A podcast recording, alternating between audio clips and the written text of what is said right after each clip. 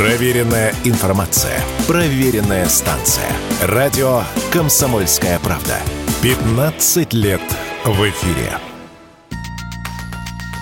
Часть пользователей TikTok в России получили доступ к новому контенту впервые за почти два года. Пользователи снова могут загружать и просматривать новые ролики без использования инструментов обхода ограничений, пишет Forbes. Кроме того, часть российского бизнеса может запускать на площадке таргетированную рекламу. Представители продюсерских центров, которые занимаются продвижением блогеров и брендов в TikTok на территории России, утверждают, что на платформе было две волны снятия ограничений для российских пользователей. Часть россиян, которые обновили TikTok, получили доступ к новому контенту без VPN в ноябре 2023 года. Вторая волна пришлась на январь текущего года, когда доступ к новым видео получило большее количество пользователей из России. Владельцы TikTok поэтапно, постепенно хотят вернуться на российский рынок, заявил в разговоре с радио «Комсомольская правда» ведущий аналитик Mobile Research Group Эльдар Муртазин.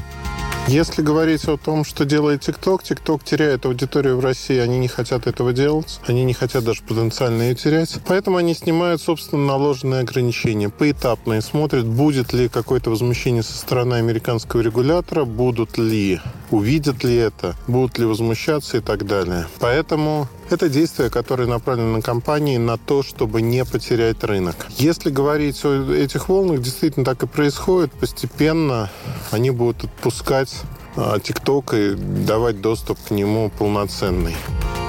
При этом, как заявил глава Минцифры Максут Шадаев, возобновление работы TikTok в России не обсуждается. Напомним, соцсеть ограничила для российских пользователей загрузку нового контента и возможность вести прямые трансляции после того, как в России ввели уголовную ответственность за распространение фейков о российской армии. А что касается других социальных сетей, к примеру, Инстаграм, принадлежит Мета, запрещена в России как экстремистская. Сможет ли этот сервис в каком-то обозримом будущем начать работу работу в России? На этот вопрос мы попросили ответить Эльдара Муртазина из Mobile Research Group. Он в России заблокирован со стороны государства. Соответственно, сама компания не может повлиять на снятие таких блокировок. Используйте VPN, получаете доступ. Персональной ответственности за использование Инстаграм в России не предусмотрено. Но если говорить о разблокировке, может ли Мета, которая, собственно, и признана экстремистской организацией, разблокировать а, свое детище, наверное, нет. Это зависит от договоренностей с государством, в данном случае с Россией.